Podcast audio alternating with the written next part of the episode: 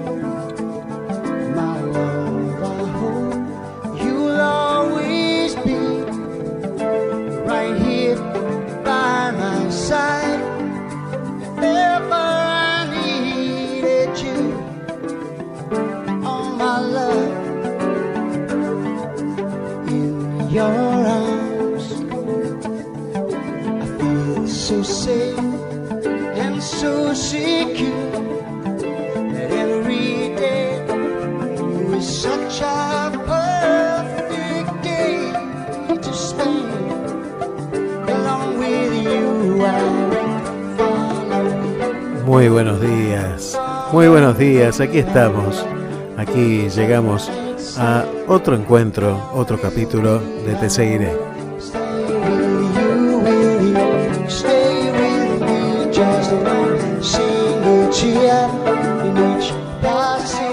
Desde este momento y hasta las 12.30 aproximadamente vamos a estar compartiendo una mañana donde la idea es que revisemos, pensemos, y nos repensemos a nosotros mismos, la sociedad que queremos, el lugar que queremos, para nosotros, para nuestros hijos y para todos los habitantes de este hermoso planeta Tierra.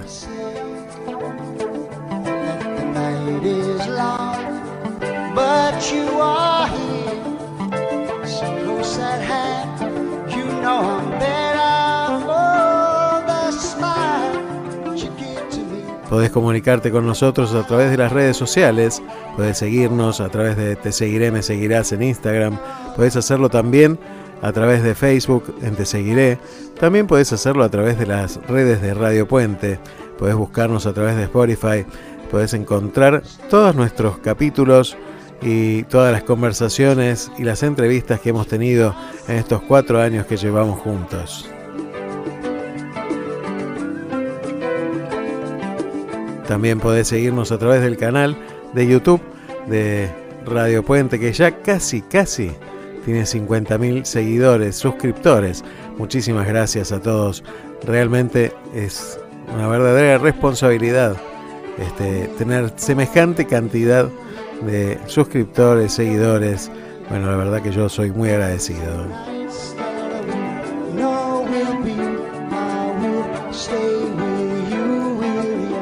Mi nombre, no te lo dije, es Aldo Barone.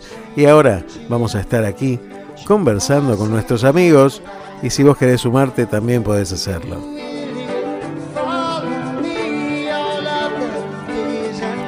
Ya sabés que muchas veces no llego a leer los mensajes, Pero podés dejármelos y seguimos conversando después del programa, porque en realidad lo que hacemos desde aquí no es un monólogo, sino que entablamos una conversación.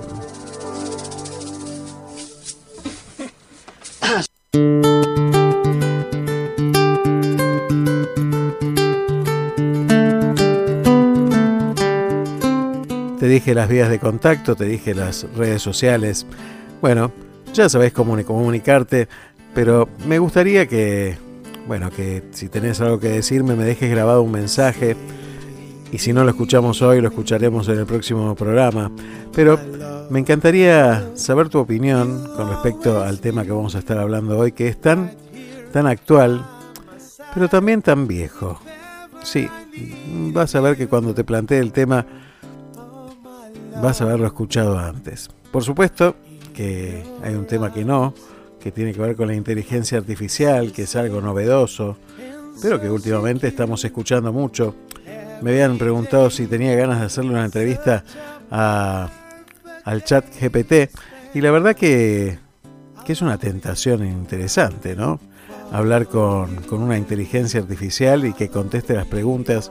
Bueno, tal vez lo hagamos, tal vez lo hagamos una vez que encuentre el otro software que es para poder ponerle voz al chat y que responda él mismo, ¿no? Veremos qué nos dice en un próximo programa esta inteligencia artificial. Pero hoy vamos a estar hablando de ella sin darle voz ni voto. vamos a hablar de ella eh, opinando nosotros a ver qué es lo que se viene. Mira, ¿Qué es lo que va a pasar con la humanidad de ahora en más? Porque el otro día leía que el 25% de los trabajos habituales van a desaparecer por la inteligencia artificial. Fuerte, ¿no? Pero en cada revolución industrial, y esta es una más, una nueva, vuelve a pasar lo mismo. Hoy vamos a hablar de el milagro la tecnología, los avances tecnológicos y la deshumanización. El milagro, ¿por qué el milagro? Bueno, hoy es 13 de mayo y hoy es el día de la Virgen de Fátima. Aquel, aquella aparición milagrosa, aquellos milagros vistos por tanta gente y están secuenciados en fotografías, aquel sol danzante que apareció en el cielo, la promesa de la Virgen María hacia esos pastorcillos. Bueno, después te voy a contar esa historia de la Virgen María y de Fátima también. Pero hoy el milagro parece que está ausente, ¿no? Parece que la tecnología reemplaza absolutamente todo y es la entidad todopoderosa de nuestros días. ¿En qué, lugar, ¿En qué lugar ubicamos a esa tecnología en nuestra vida? Bueno, de esto vamos a estar hablando hoy. Por supuesto, vamos a estar hablando con Carlos Dios, con Charlie Navarro. Justamente Charlie que, que tuvo una operación y nos contaba la semana pasada justamente esos avances tecnológicos maravillosos que permiten una salud distinta y que permiten al ser humano también tener una esperanza de vida distinta. Bueno, de todo esto vamos a estar hablando esta mañana y lo vamos a estar amenizando con muy buena música, por supuesto, como siempre. Y hoy vamos a escuchar, poniéndole un poco de sabor a esta mañana, a Rosario Flores. Sabor, sabor.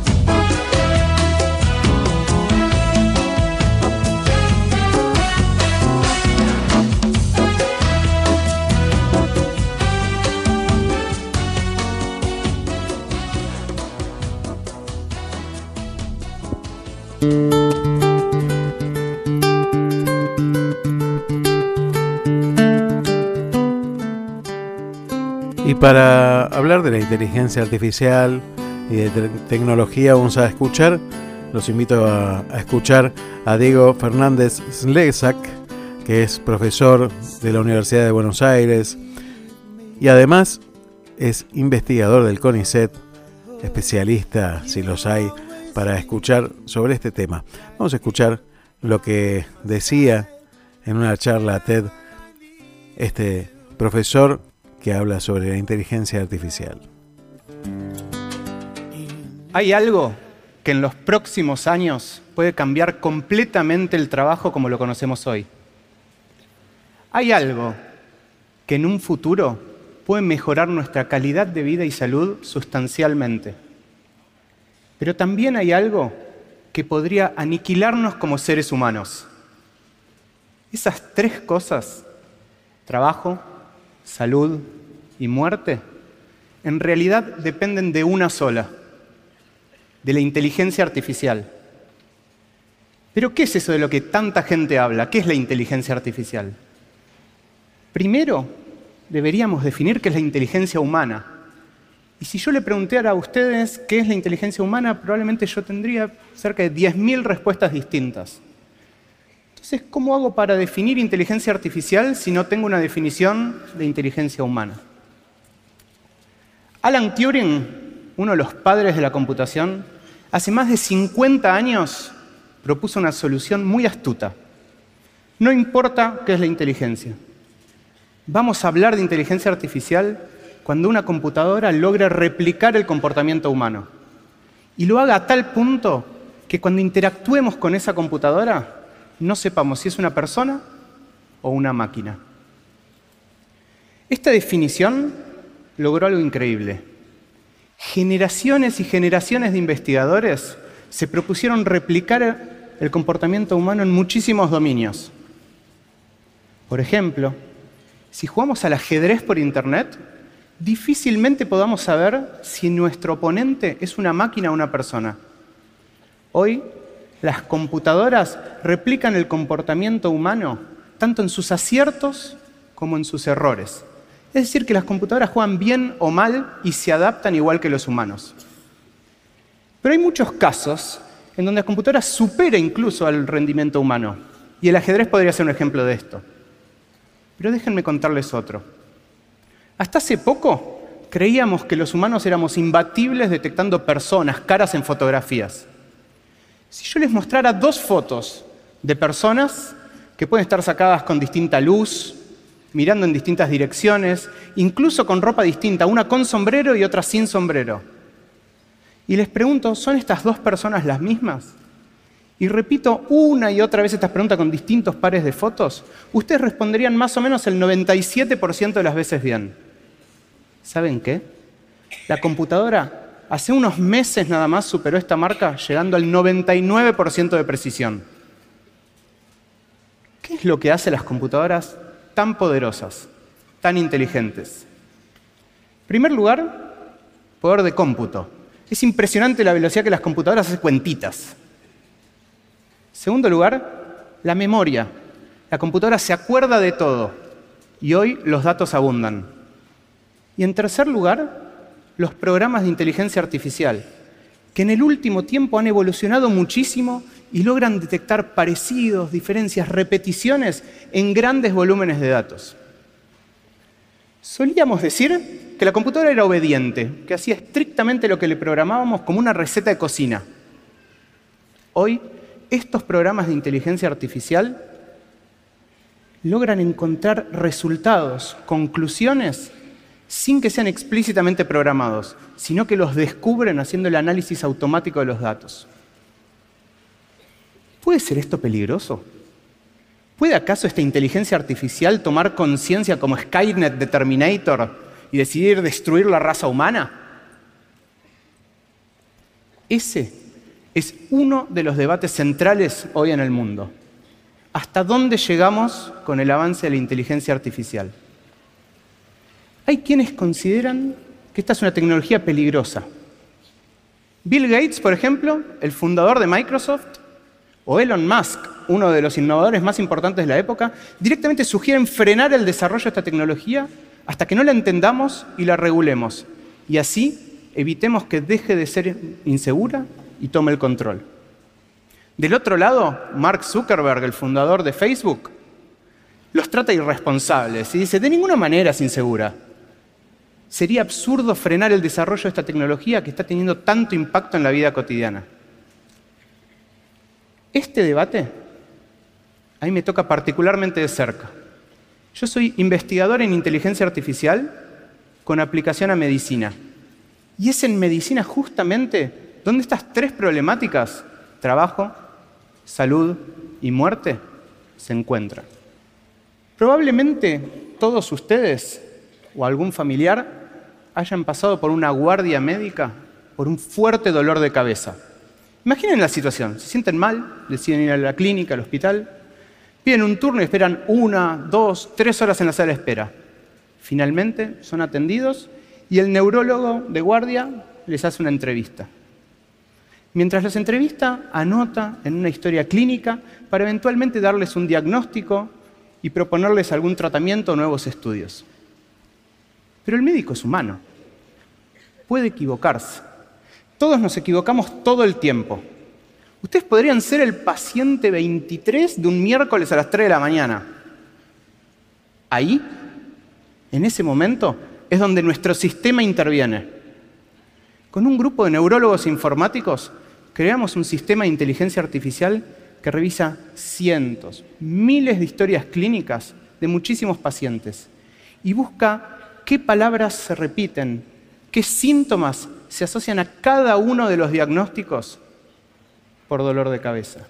Y entonces, cuando ese médico está notando lo que escucha del paciente, nosotros, el sistema, puede validar que el diagnóstico que esté dando coincide con las palabras, con los síntomas que está volcando en esa historia clínica. ¿Y qué tan preciso anda nuestro sistema? Para verificar eso, convocamos a una serie de neurólogos para que hicieran el mismo trabajo de la computadora. Eso es decir, que revise historias clínicas pasadas y a partir de lo que está escrito adivine el diagnóstico. Esos neurólogos llegaron a un 80% de precisión en su diagnóstico. Hoy, nuestra inteligencia artificial ya supera el 90% de diagnóstico respecto a las historias clínicas pasadas. Cuando vimos esto, dijimos, vamos por más. Entonces, ¿podremos hacer la entrevista también automática? Y entonces ensayamos una primera versión de un médico virtual, que a partir de los criterios diagnósticos que usan los neurólogos, realiza una serie de preguntas, y de paso aprovechamos esas tres horas en la sala de espera, y trata de adivinar el diagnóstico y se fija si después coincide o no con el del médico. Esta primerísima versión que recién arranca ya está adivinando el 85% de los casos. Y acá surge de nuevo este, este debate este de vital importancia. hasta dónde llegamos con el avance de la inteligencia artificial. Fíjense que habíamos empezado con una alerta al médico, que a todas luces era algo que podía ayudar a la salud y calidad de vida. Seguimos con un médico virtual y estamos a un paso nada más de sugerir un tratamiento de forma automática. Y esto sigue avanzando. ¿Vamos a reemplazar a los médicos? Yo creo que no. Yo creo que en los próximos años vamos a ver un desarrollo impresionante de este tipo de sistemas de inteligencia artificial que les va a dar a los médicos nuevas herramientas para que puedan hacer su trabajo. Y que ese trabajo probablemente cambie, probablemente esté mucho más orientado a la relación con el paciente, a esa característica humana que la tecnología jamás va a poder reemplazar. ¿Se imaginan hoy a un médico diagnosticando sin tomografía computada, sin resonancia magnética o sin rayos X? En una de esas, en unos años, nos resulta inimaginable que un médico, un ser humano, haga un diagnóstico de vida o muerte sin ayuda de inteligencia artificial. Nosotros trabajamos todos los días para generar ese tipo de tecnologías, segura y útil. Y como toda tecnología potente, esto trae enormes beneficios, pero también algunos riesgos. Yo no sé cómo termina este debate, pero lo que estoy seguro es que el partido se juega ahí. Muchas gracias.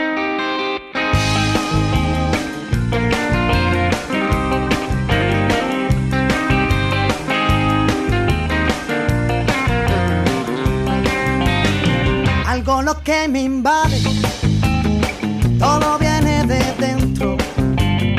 Nunca lo que me sacie, siempre quiero lo hambriento. Todo me queda grande para no estar contigo. Sabes, quisiera darte siempre un poco más de lo que te pido. Sabes que soñaré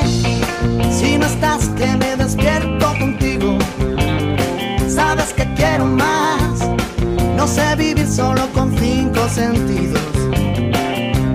Este mar cada vez guarda más barcos hundidos.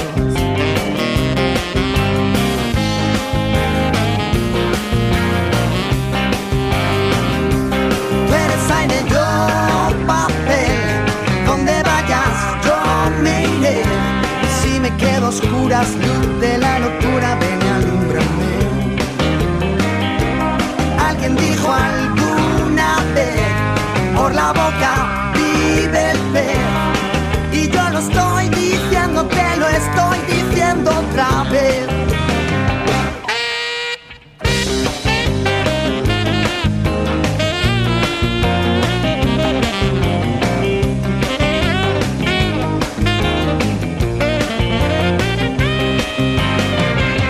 ¿Por qué preguntas cuánto te echado de menos? Si en cada canción que escribo corazón eres tú el acento. No quiero estrella errante, no quiero ver la aurora. Quiero mirar tus ojos del color de la Coca-Cola. Sabes que soñaré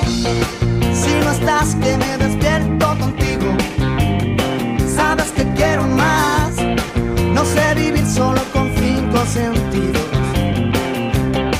Este mar cada vez guarda más barcos.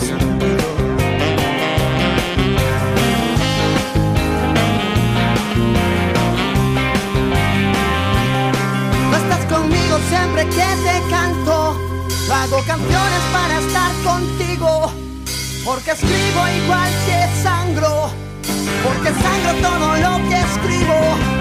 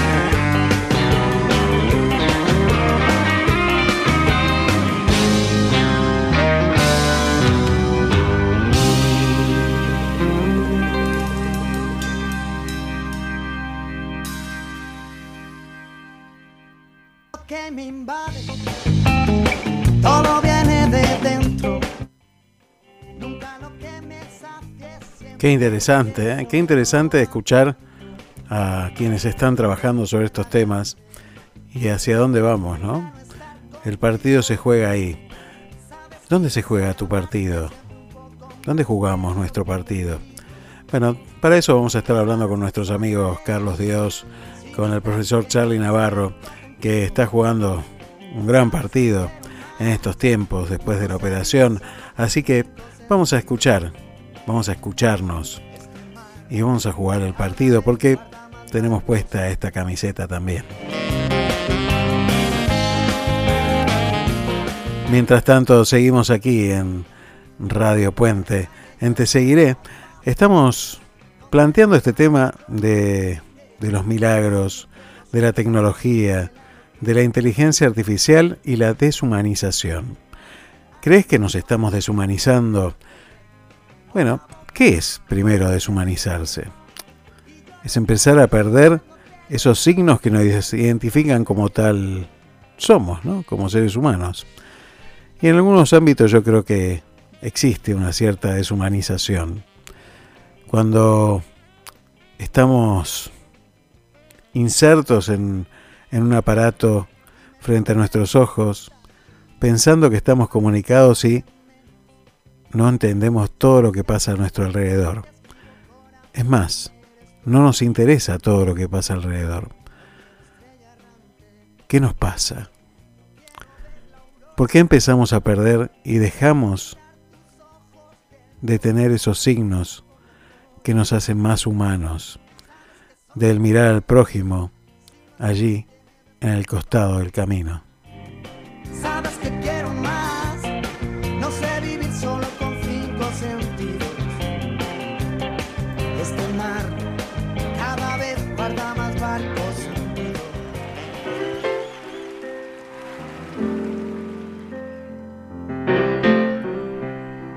Fito Páez, al lado del camino.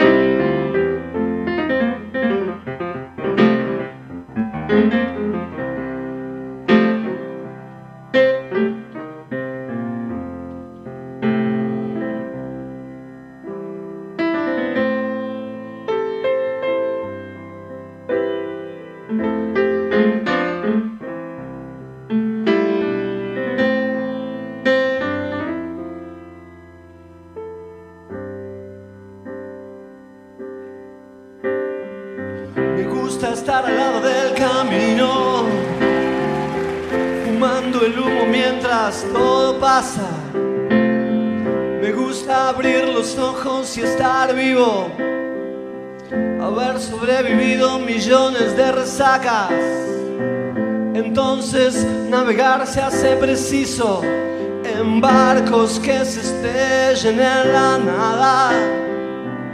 Vivir atormentado de sentido, creo que esta sí, esta sí es la parte más pesada. En tiempos donde nadie escucha a nadie. En tiempos donde todos contra todos. En tiempos egoístas y mezquinos. En tiempos donde siempre estamos solos. Habrá que declararse incompetente en todas las materias de mercado y habrá que declararse un inocente y habrá que ser abyecto y desalmado. Yo ya no pertenezco a ningún ismo, me considero vivo y enterrado. Yo puse unas canciones en tu Walkman. El tiempo a mí me puso muchos años. Tendré que hacer lo que es y no debido. Y tendré que hacerte bien. Y tendrás que hacerme daño. Y no olvides que el perdón es lo divino y errar a veces suele ser humano. Y no es bueno nunca hacerse de enemigo que no estén a la altura del conflicto. Que piensan que hacen una guerra como chicos y rondan por siniestros ministerios haciendo la parodia del artista. Y que todo lo que brilla en este mundo tan solo les da caspa y les da envidia. Y yo era un pibe triste y encantado Charlie García. Los libros, las canciones y los pianos, mis enigmas, mi padre, la cerveza, las pastillas, los misterios, el whisky malo, los odios, el amor, los escenarios, el hambre, el frío, el crimen, el dinero y mis diez días. Me hicieron este hombre enreverado. Si alguna vez me cruzas por la calle, regálame tu beso y no te aflijas, che.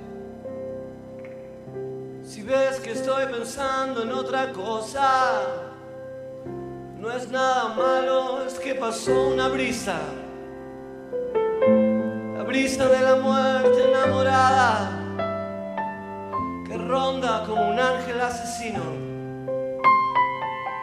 Mas no te asustes, flaca, siempre se me pasa.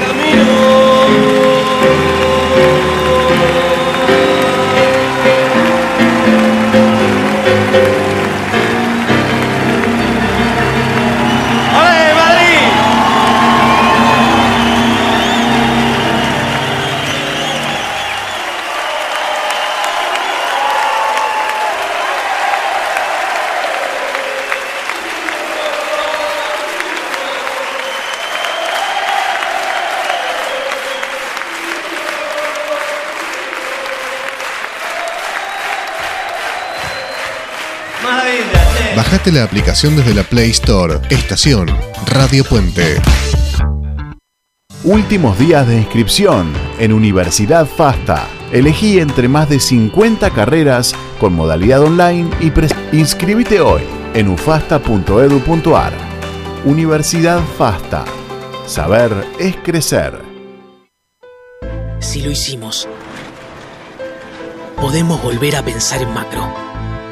Pregúntale a tu abuelo si no, que soñó con un futuro grande para vos y para los tuyos, trabajando de sol a sol. Pensá en macro y hacelo ya. Que en la vida no hay reintegro de oportunidades.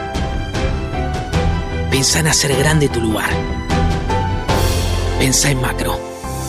Pensá en macro.com.ar.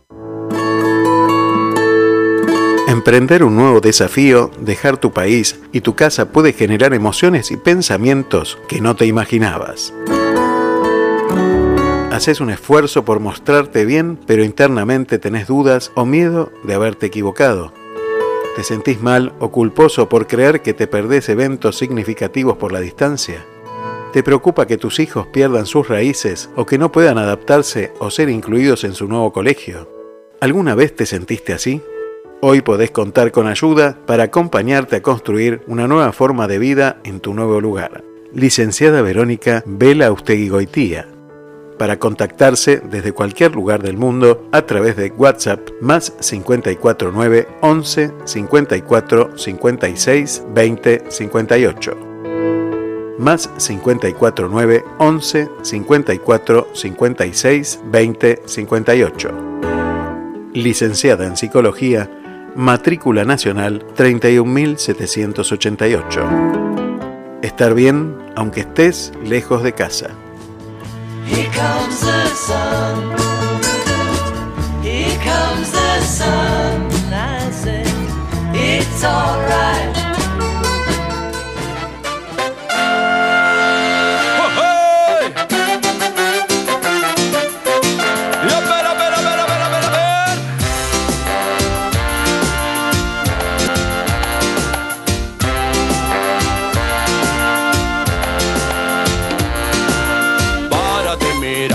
Cómo se mueve, mira cómo baila, mira cómo salta. Para ti, mira, mira cómo se mueve, mira cómo baila, mira cómo salta. No se da cuenta, ella sigue su juego, va para adelante, sigue con su meneo. Cuida su cuerpo, no le da respiro y escucha lo que digo y mira lo que digo y que me maten. Y ella ya va moviendo la morocha Con ese ritmo se pone palpitante Esa morocha no es para principiantes. Quien más quisiera ser el mejor navegante. Lleva bien puesto su vestido escotado. Va caminando con su pelo ensortijado. Se va moviendo como un gato enjaulado. Paso tranquilo que va de lado a lado. Y eran amores, esos amores. Y eran amores que no te cansan Y eran amores, esos amores. Y eran amores que no descansan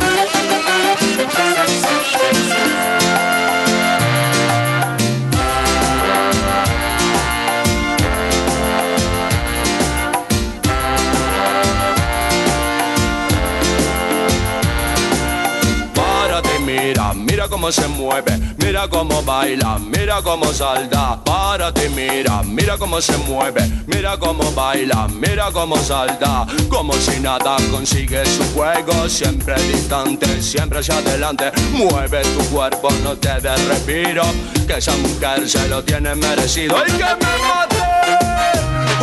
Y ella te pide que le diga la verdad, ella te pide que hable con sinceridad le diga muy cerca del oído lo que tú quieras que tenga decidido.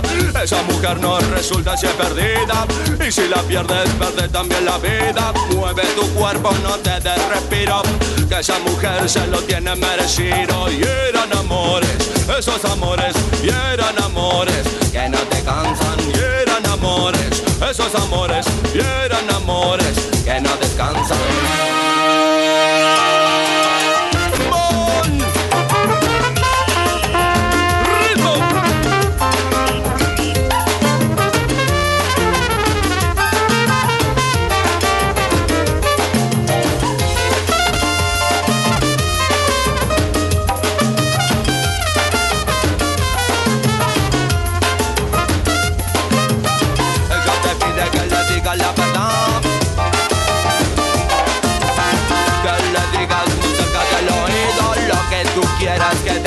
Decidido. Y si la pierdes, también la vida.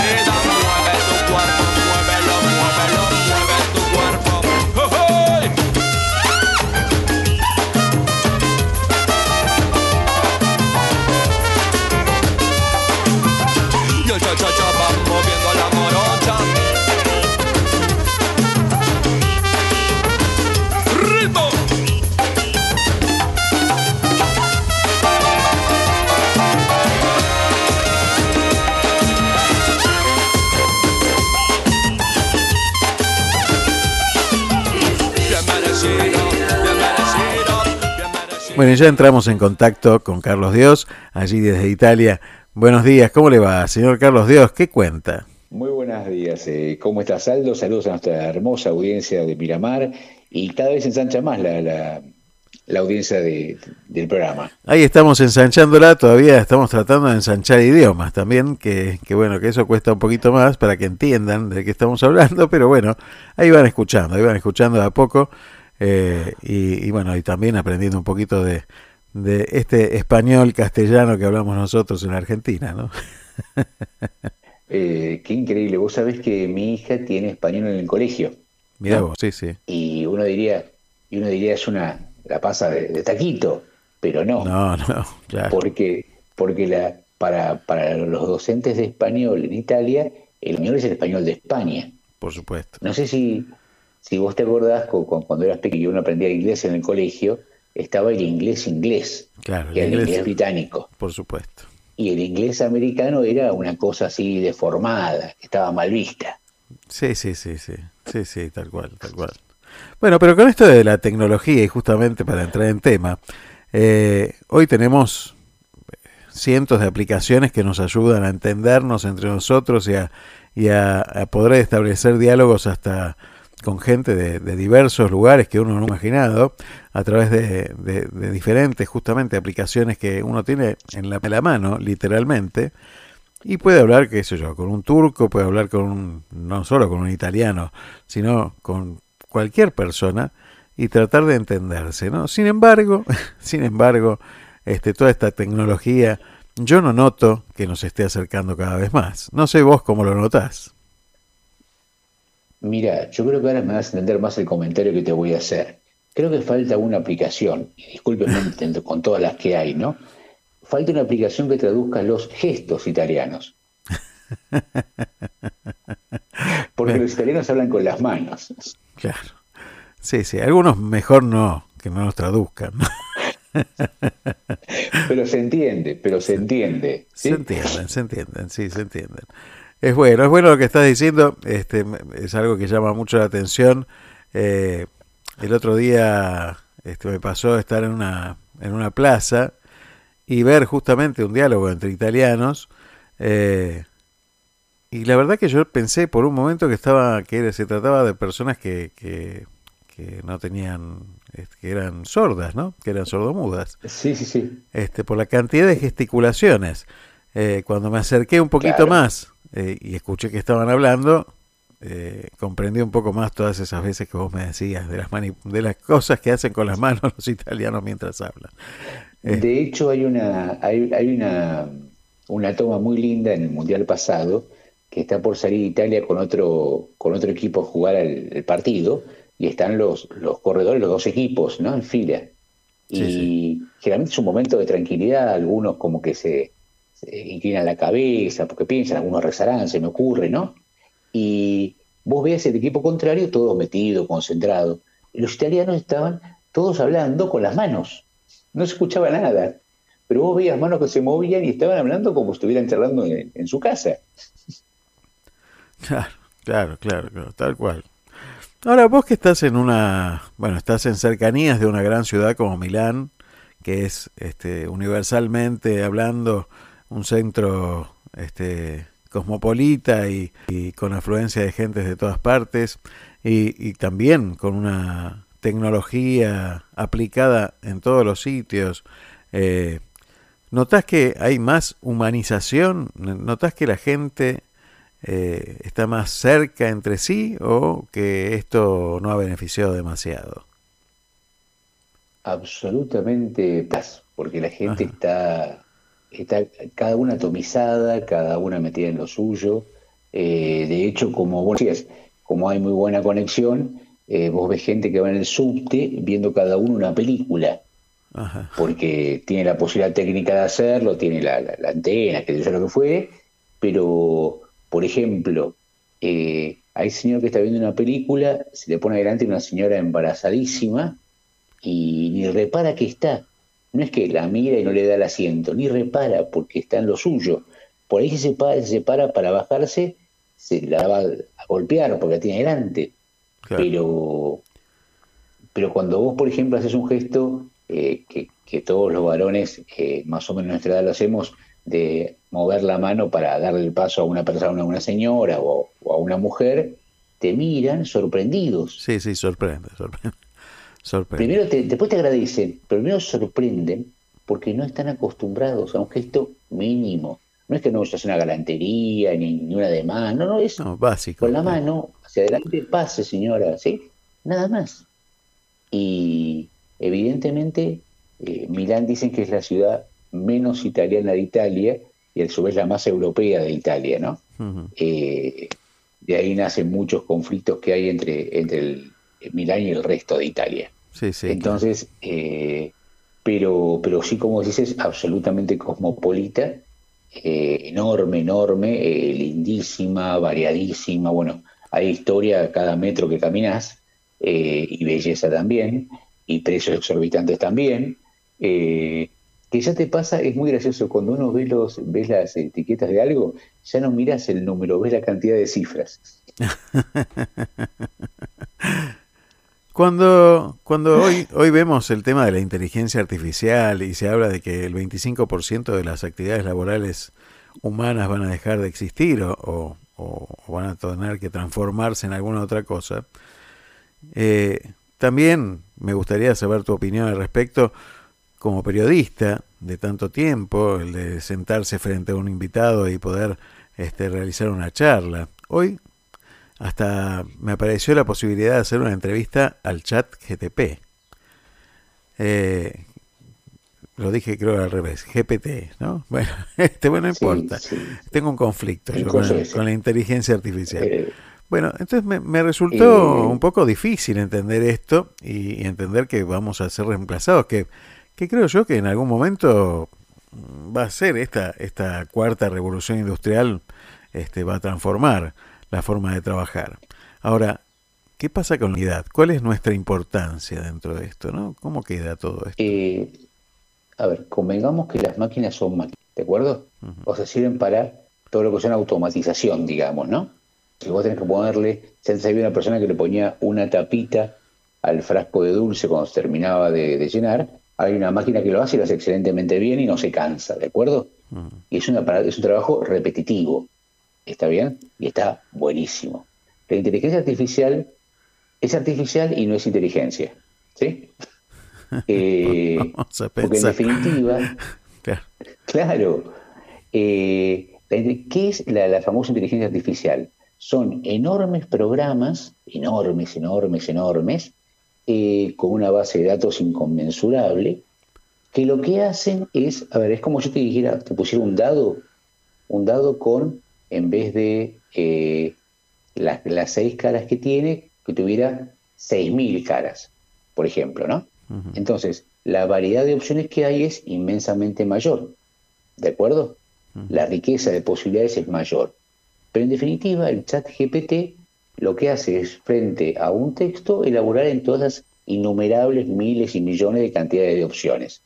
Y da una semejanza de texto, que si vos rascás un poquito, rascás desde la, contextura de, cómo está armado el texto, eh, tiene apariencia, apariencia de interesante.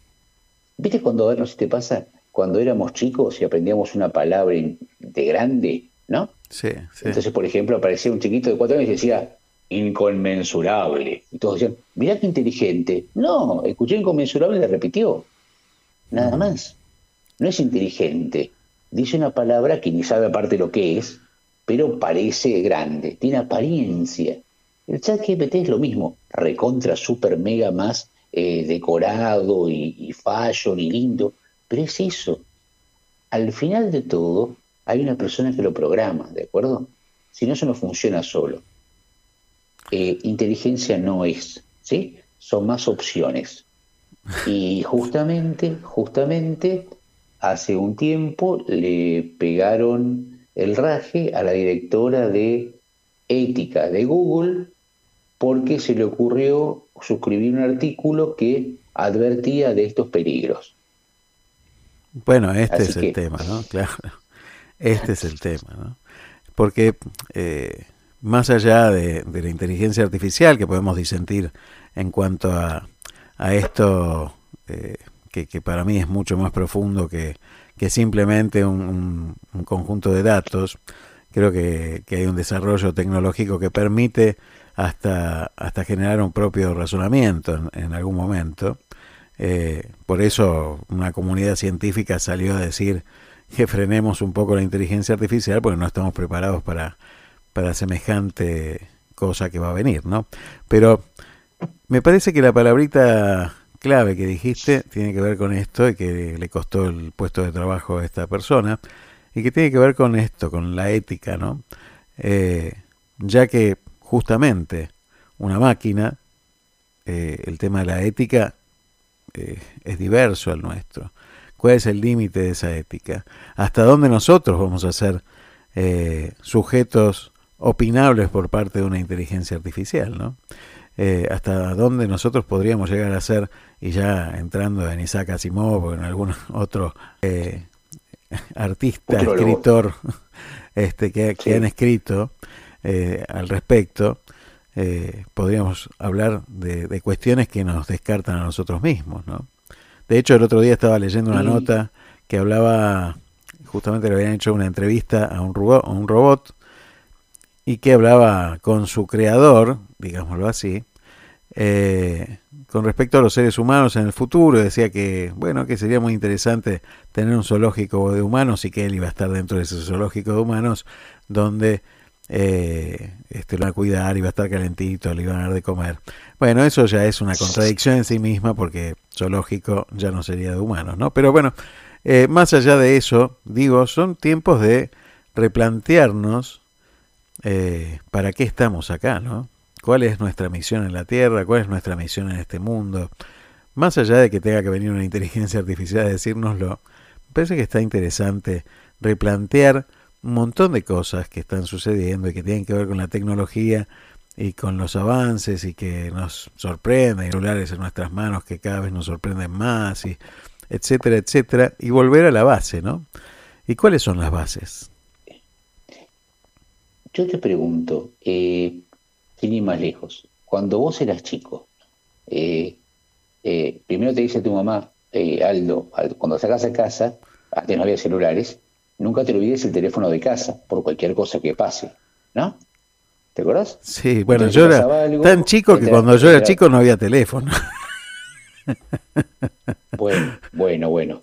Ibas, con una paloma mensajera agarrada para mandar... Bueno, entonces, eh, siempre decían, recuerden el teléfono porque cualquier cosa que pase, tras un negocio, señor tuvo un problema, me deja llamar a mi casa, por ejemplo, ¿no? Eh, y era el primer número y no podías olvidártelo.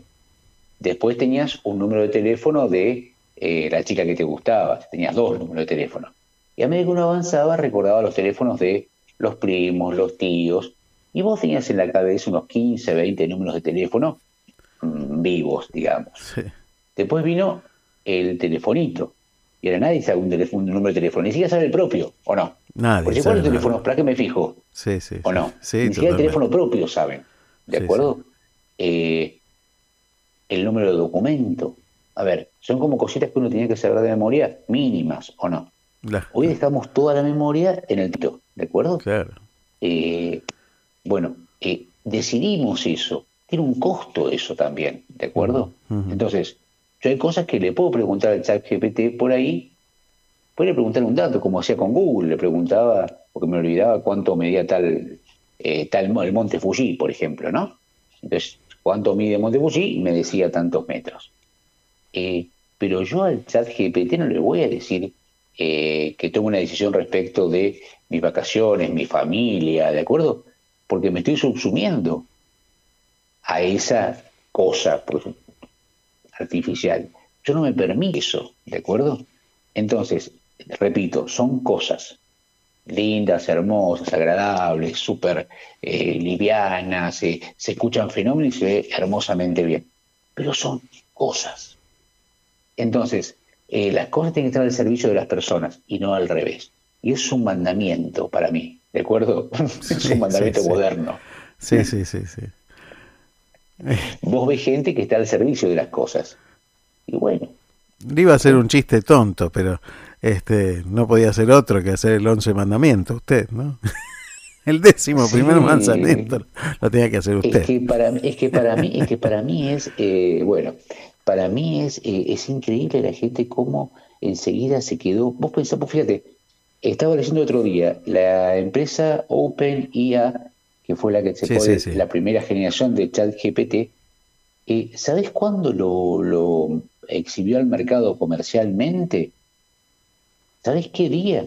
¿Qué día? El 30 de, el 30 de marzo de este año. Claro. Sí, sí. O sea, hace poquísimos días. Sí, muy próximo. Hace cinco semanas. Y hoy no podemos no hablar de ChatGPT. Y van por la versión 4, qué sé yo. ¿De acuerdo?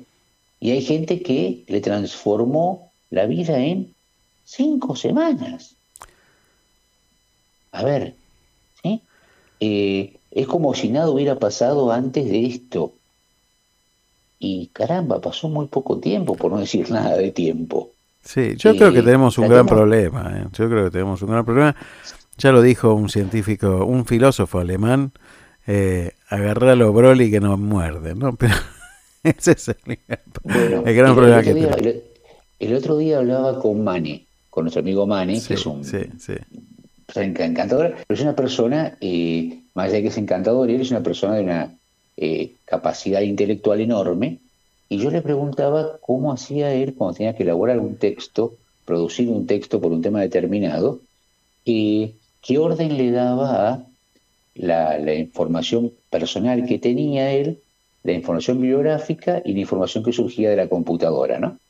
Y él me decía, mira, yo soy un hombre de libros, voy a las bases, voy a los grandes, los grandes eh, pensadores de cada tema, releo ahí las cosas voy separando en apuntes las ideas generales, busco algo, algo de color de la computadora y le pongo mi, mi, mi, tacto personal, ¿no? Mi, mi dato, sí, mi, claro, sí, mi personal. Pero empezamos por los libros. Sí, sí. Hay, que, hay que volver a la inteligencia artesanal. ¿eh? La inteligencia, por favor, la inteligencia, la inteligencia, la inteligencia es humana, ¿sí? Porque aparte, eh, mira, ayer veía un, eh, un videito muy lindo, claro, eh, otra época, hablábamos de año, habrá sido 83, 84, un programa que conducía Mariano Grondona y había un, esto, esto se, joven, un joven de la universidad que lo quería interpelar a Ernesto Sábato, ¿no? Y yo decía qué lindos debates que se daban en esa época, ¿no? Sí, claro. Eh, en un programa de televisión, televisión por aire, ¿no? Eh, y había un espacio de televisión por aire un horario central para esto. Y este joven, esa gente, viste que esos universitarios que hablan, hablan, hablan, hablan, y hablan, y hablan, y tienen como una sed de hablar y no preguntan nunca, ¿no? Sí, teóricamente era una pregunta que le iba a hacer. Entonces, a medida que este joven iba ampliando cada vez más el prólogo de eso, lo que sería su pregunta, eh, lo paraba sábado, y decía, no, no, para, estás mezclando, eso no es racionalidad. Y le empezaba a tirar información que uno se admiraba de la capacidad que tenía para jugar con textos clásicos, ¿sí? Como si estuviera ahí en la mano, ¿no? y, y, le decía, no, no, no, dice, eh, la razón y la racionalidad son cosas distintas, dice. La, racionalidad son eh, matemática, ¿de acuerdo? 2 más 2, 4. Genial, ahí a un costado. Pero esta es la vida, la razón del corazón, le decía. Y esa razón del corazón es la que va y la que te mueve y la que te impulsa en la vida. Y por supuesto, el chico, como estaba abstraído en querer plantear su tosudamente su visión, no lo escuchaba, ¿no? Y yo paraba el videito y volvía para atrás, cinco segundos y lo volvía a escuchar. Eh, claro, por favor, la vida, las personas, no dejemos de, perder de vista para dónde y para qué estamos. Vamos a, así, ojalá sigan habiendo más maquinitas para ponerle la tapa a los frascos de dulce. Ojalá, ¿de acuerdo? Y para, para embalar una caja de zapatos, que son trabajos repetitivos y mecánicos y suerte que hoy lo puede hacer una máquina. Más lindos, con más colores, en tres dimensiones, cuatro dimensiones, pero, pero estamos las personas antes y después de las cosas. Así es, Carlos. Buenísimo. Muchas gracias. No creo que haya mucho más para agregar después de esto. Te mando un, abrazo enorme y mira, hoy es sábado, eh, fin de semana, es momento de reencuentro, momento de familia. eh, hagamos un acuerdo familiar para dejar los, los aparatitos a un costado y para disfrutar de, un lindo almuerzo, un lindo momento de, de, compartir familia, mirémonos a los ojos y agradezcamos eso que tenemos, que es invalorable. Absolutamente. Gracias, Carlos. Nos un vemos. enorme. Lindo fin de semana para ustedes. Igualmente para ustedes.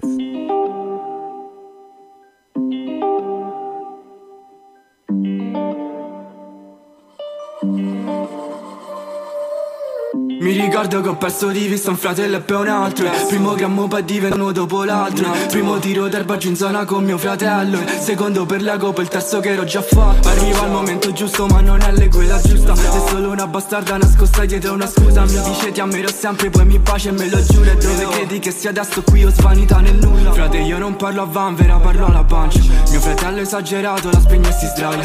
E ogni volta che l'accendo non sembra abbastanza. Dimmelo tu che cosa sbaglio sparami in testa Problemi che non so risolvere L'amore è tutto nelle tasche di chi non ha niente. Noi ragazzi come un palazzo che Dani sta per cedere Io non rallento finché un fratello continua a credere.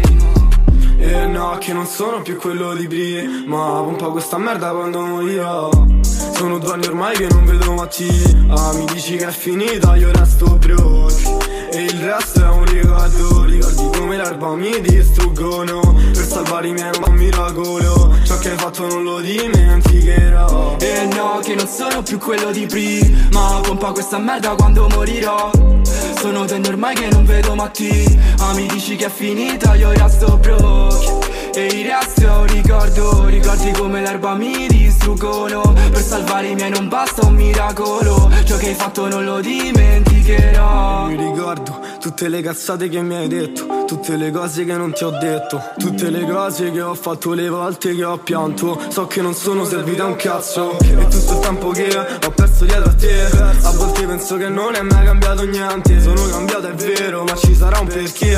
Ho giurato che sta merda resterà per sempre. E mi ricordo come stavo, ci ripenso e mi rivedo Senza un motivo per farlo, senza tasche, senza euro. Come se fosse cambiato, come se fossi diverso Come se ricordi non durassero le mezze Dimmi quello che in testa non ho Io quello che ti serve. Se domani andrà male va bene, me ne farò una ragione Ma se non cambierà niente non resta a contare i giorni. E no, che non sono più quello di prima. Pompa questa merda quando morirò sono due anni ormai che non vedo Matti. Ah, mi dici che è finita, io resto broke E il resto è un ricordo Ricordi come l'erba mi distruggono. Per salvare i miei non basta un miracolo. Ciò che hai fatto non lo dimenticherò. E no, che non sono più quello di prima Pompa questa merda quando morirò.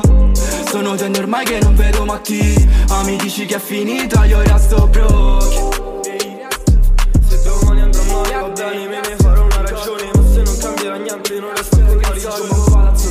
sta per cedere Io non un Radio Puente, buena música y buenas palabras, las 24 horas, donde quiera que estés.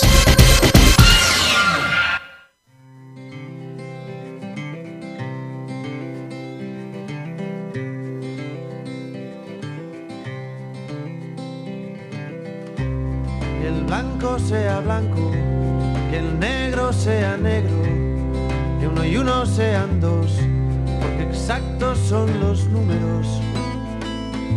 Depende. Y aquí estamos de prestado, que hoy el cielo está nublado. Uno nace y luego muere. Y la verdad que, que depende, siempre depende. De según cómo se mire, siempre depende. Y por eso podemos no coincidir en algunas cosas. Yo pienso más allá de, de este sistemas de automatización que, que fueron aquella revolución industrial de la robótica y todo lo demás. Creo que viene es un poco más complejo, que tiene que ver con con una forma de pensar por parte de las máquinas pero por una forma de pensar por parte nuestra. Tal vez dependa muchas veces de, tratar de conservar esa inteligencia humana, más que de tener miedo a una inteligencia artificial, que tal vez sea lo más difícil, ¿no? Tal vez haya que pedir consejo al maestro Alejandro Dolina para que nos diga cómo no parecer, bueno, cómo ser y no parecer. A ver, maestro, denos cátedra, por favor. Depende, depende, de qué depende, de según cómo se mire todo. Tengo aquí un tema interesante. 10 trucos probados por la ciencia, atención, ¿eh? Para parecer más inteligente de lo que eres. Es lo O que necesitamos. mamerto que escuchas este programa. Bueno, No me diga que no es interesante, ¿no? sí, es fantástico porque eh, todos necesitamos eso, ¿eh? me parece. Sí. Y acá Sí. empieza con una frase genial, que dice, la inteligencia es muy importante. Y sí. Sí, claro que es importante. Pero bueno, pero difícil de definir, dice. Yo no creo que Sí. sea difícil de definir, pero bueno. En muchos casos es igual de importante ver cómo la gente inteligente actúa que cómo piensa. Ah, no me diga. No me diga. Evidentemente Ah. el informe lo, lo escribió una eminencia y está arrancando Sí. de menor a mayor con los conceptos. De menor a Claro, mayor. está empezando por los más básicos y equivocados. Sí. Bien, aunque no lo creas, no, no lo creo. La inteligencia solo explica el 20% de tus acciones.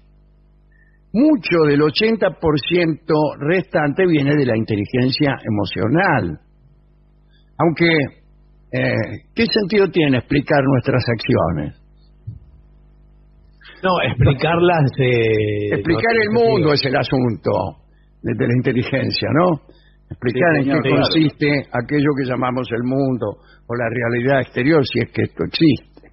Y esto mejor lo vamos a conseguir con, con la inteligencia que no, qué sé yo, con, el valor, no sé.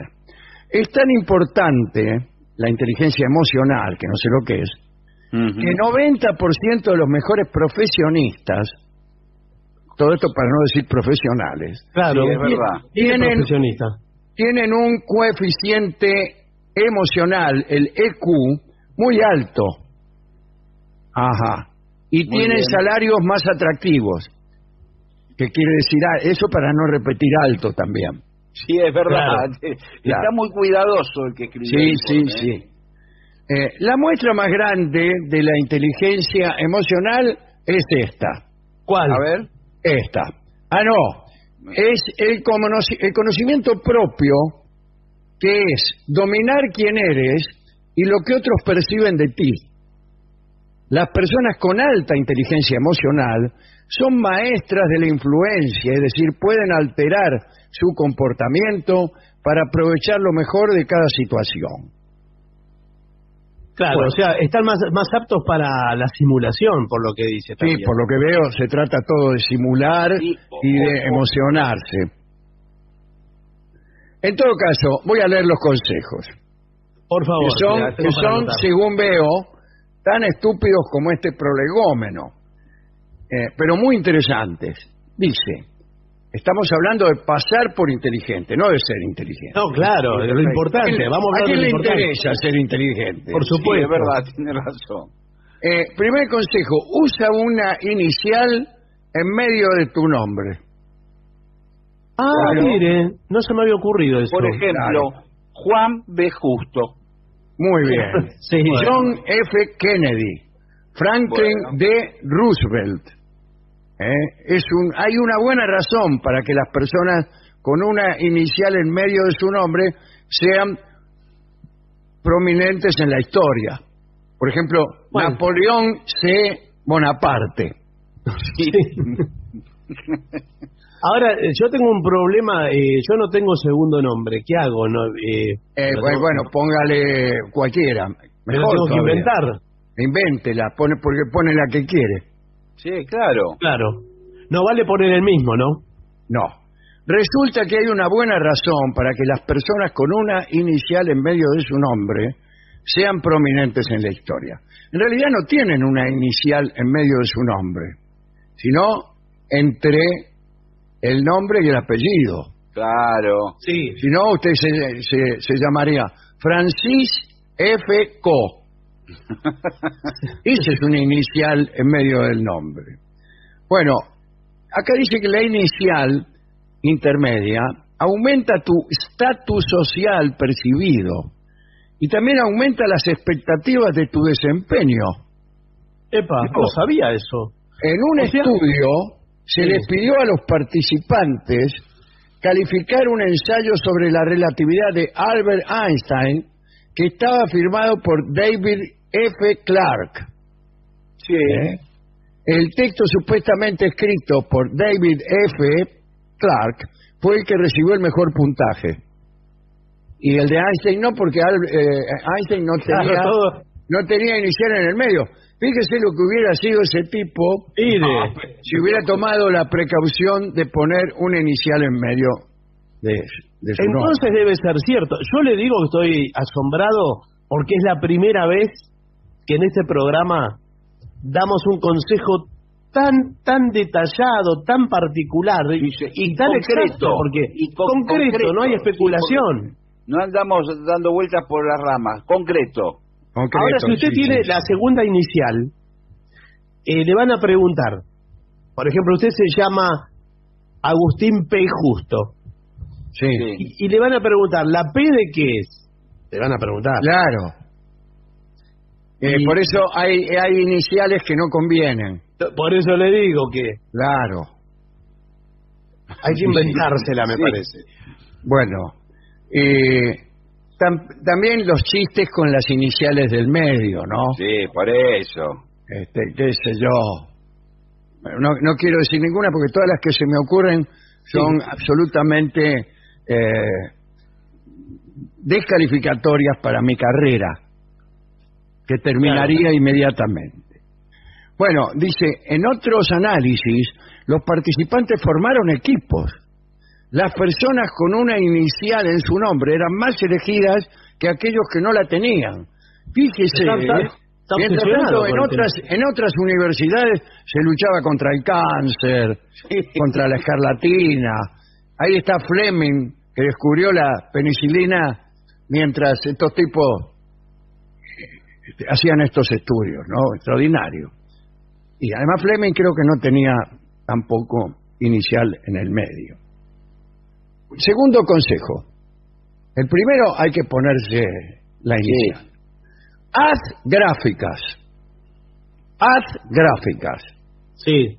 Una investigación de la Universidad de Cornell. Sí. Es una de las mejores, me parece. Cornell Sí, sí.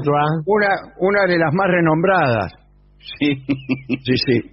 Sugiere que las personas tienden a creer más en la información que venga acompañada de gráficas. Claro, usted hace todos los cuadros sinópticos, todo Cuadros eso. sinópticos, llaves, paredes. Las tortas, vio las tortas de... tortas, sí. Distintos colores. Sí. En uno de los estudios, los participantes leyeron la efectividad de una medicina para la gripe. Eh, un reporte contenía una gráfica y el otro que había no.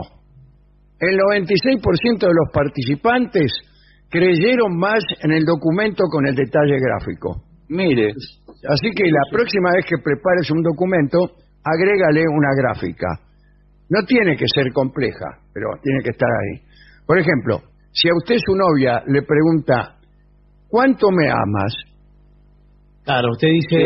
Usted le dice mucho, eso no significa nada. No es nada. En cambio, si usted eh, hace una gráfica eh, Sí. con, un, con un- con un círculo y con porciones de su amor repartidos, madre, padre, este, Ah, ah, es así que se reparte, no es... claro, y novia, ¿Cuánto ocupa novia? novia ocupa alrededor del 70%. Eh, es Ah, muchísimo. bueno, ¿y novia- esto? y su Pero novia le va a creer, le va a creer por más mentira que sea. Claro, porque usted tiene otra torta para su madre que también... Sí, dice. claro, tiene una torta para su madre, otra para su padre, para otra novia que tiene por ahí. Todas dan 70%. y todos le creen. En cambio, a su vecino, Jaime Rodríguez, Sí, ni, si- ni sí. siquiera tiene inicial en el medio, que no, que es muy sincero, pero no eh, acompaña de gráfica sus declaraciones, nadie le cree nada y le llaman No. el mentiroso. Porque además dice, te quiero hasta el cielo, dice él. Claro. Eso es algo totalmente... Y, y le salen con el cielo, ¿qué significa el cielo? Claro, ¿qué es? Claro. Eh, o sea que hay que hacer gráficas. Continuamos con otro consejo. Deja esa cerveza. Este, este es un consejo eh, que tiene su sentido, ¿no? ¿Cuál Sí. cerveza? ¿Por qué dice esa? Bueno, sin embargo, no es porque quienes beben tienden a tener un juicio dudoso. Un estudio conjunto de la Universidad de Michigan y la de Pensilvania, o sea, dos universidades por falta de una, Se unieron en esto, eh, impresionante. se unieron, unieron los esfuerzos, eh, reveló que tan solo ver a alguien con un trago en la mano es suficiente para hacerlo ver menos inteligente. Sí, señor. Preferible que esté tomando un café o, en última instancia, una- un vaso con agua. Claro, si Einstein se, se hubiera presentado a demostrar su teoría de la relatividad con un, con un vaso de cerveza en la mano, eh, no le hubieran creído. Bueno, no sé cerveza, pero mire que yo creo, puedo disentir con el informe un poco. A sí, creo, que- creo que es indispensable hacerlo. Me parece que usted puede pasar por inteligente también, porque se trata de pasar por inteligente, no de serlo. No de serlo, no, de serlo Claro. ni hablar, no. Con una copa de coñac, una bebida que es eh, para leer en una para tomar en una biblioteca. Sí, Claro. señor. Y tomando, tomando la copa de coñac por debajo con la mano así, como, Sí. como quien está como quien está manifestando su cansancio. Sí, Sí, sí, sí. Así. ¿Sabes que a quién conocí yo con una copa de coñac en la mano? El Adorio. Sí, Adorio, Adorio, exactamente. Es la adivinanza más fácil que me han formulado en los últimos 40 años.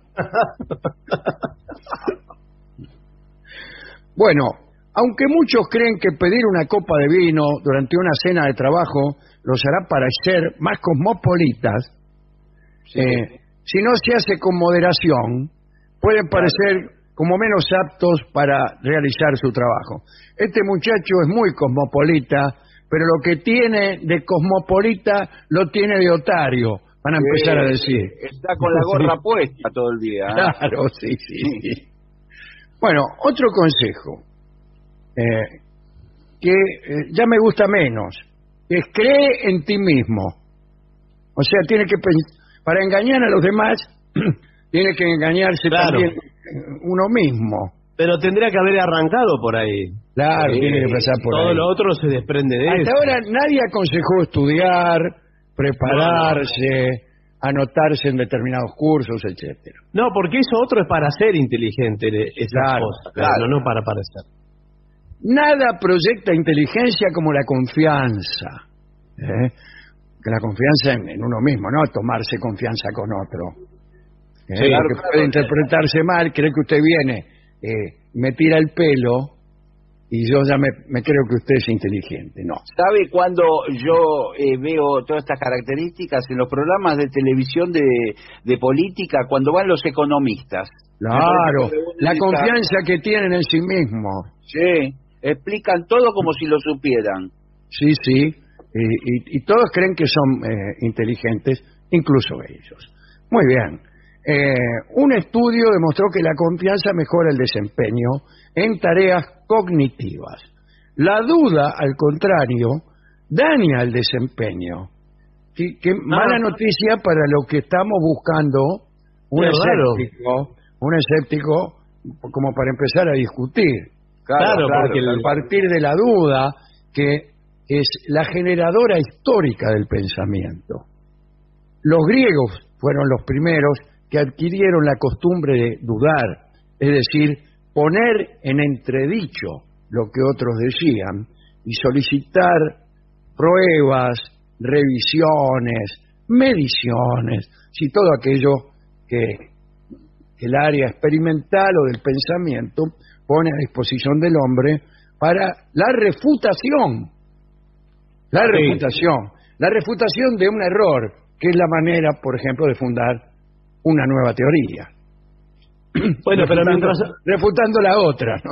Bueno, pero mientras usted hace esfuerzo por refutar este informe, claro. Eh, su, ya están y ve- todos- su vecino, Raúl Sí, R. no. Ramírez, eh, que, que no sabe ni cómo se llama, eh, ha avanzado muchísimo por sobre usted. sí, a- además que todos dicen, uy, Raúl, qué inteligente que es. Eh, se tiene una confianza Muy inteligente. única. Tiene la hola. confianza con que habla. Hola, Dice, estoy Hola, Raúl. absolutamente seguro de que, y ahí dice algo, ya no importa qué.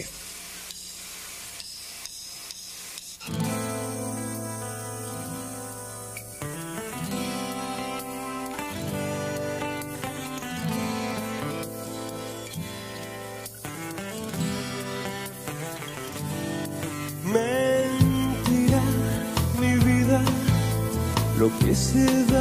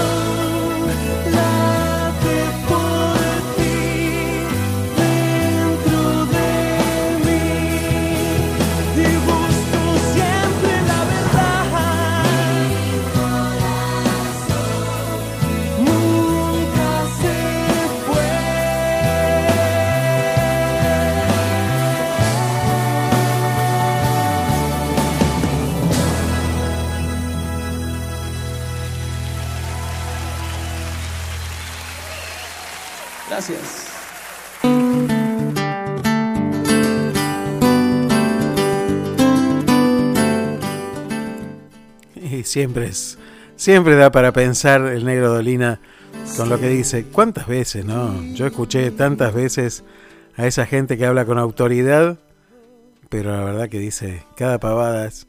Bueno, la verdad que es así. Me ha tocado varias reuniones, he escuchado varias cosas. Bueno, dejamos ahí un manto de piedad, por favor. Uno cree que la inteligencia artificial es propiedad de los robots, pero yo creo que es muy artificial la inteligencia también. so secure every day. It's such a perfect day to spend. Bueno, y les dije hace un rato que les iba a contar o les iba a hacer escuchar un poco de la historia de la Virgen de Fátima, pasando a otro plano, ¿no? Por supuesto. Y esa aparición a esos tres pastorcitos en el año 1917, que se conmemora hoy y que se recuerda hoy en Fátima, allí. Vamos a ver la historia de estos tres pastorcitos y la historia, ¿parece? Seguimos aquí en Te Seguiré y luego vamos a conectarnos con el profesor Charlie Navarro. No se vayan.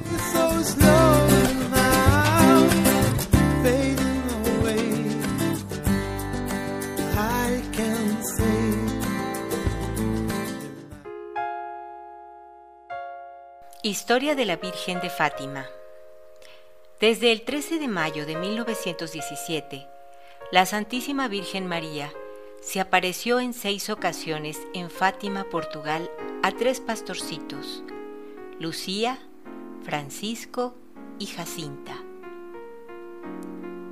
En un hermoso libro titulado Memorias de Lucía, cuya lectura recomendamos, la que vio a la Virgen cuenta todos los detalles de esas apariciones. El 13 de mayo se produjo el siguiente diálogo. ¿De dónde es su merced? Mi patria es el cielo. ¿Y qué desea de nosotros? Vengo a pedirles que vengan el 13 de cada mes, a esta hora, mediodía. En octubre les diré quién soy y qué es lo que quiero. ¿Y nosotros también iremos al cielo? Lucía y Jacinta sí. ¿Y Francisco? Los ojos de la aparición se vuelven hacia el jovencito y lo miran con expresión de bondad y de maternal reproche mientras va diciendo, Él también irá al cielo, pero antes tendrá que rezar muchos rosarios. Y la Santísima Virgen continuó diciéndoles, ¿Quieren ofrecerse al Señor y estar prontos para aceptar con generosidad los sufrimientos que Dios permita que les lleguen y ofreciéndolo todo en desagravio por las ofensas que se hacen a nuestro Señor? Sí, señora, queremos y aceptamos. Con un gesto de amable alegría, al ver su generosidad, les dijo, tendrán ocasión de padecer y sufrir, pero la gracia de Dios los fortalecerá y asistirá. Segunda aparición 13 de junio de 1917. La Santísima Virgen le dice a los tres niños, es necesario que recen el rosario y aprendan a leer. Lucía le pide la curación de un enfermo y la Virgen le dice que se convierta y el año entrante recuperará la salud. Lucía le suplica, Señora, ¿quiere llevarnos a los tres al cielo? Sí. A Jacinta y a Francisco los llevaré muy pronto, pero tú debes quedarte aquí abajo, porque Jesús quiere valerse de ti para hacerme amar y conocer. Él desea propagar por el mundo la devoción al Inmaculado Corazón de María. ¿Y voy a quedarme solita en este mundo? No, hijita. sufres mucho, pero no te desanimes, que yo no te abandonaré.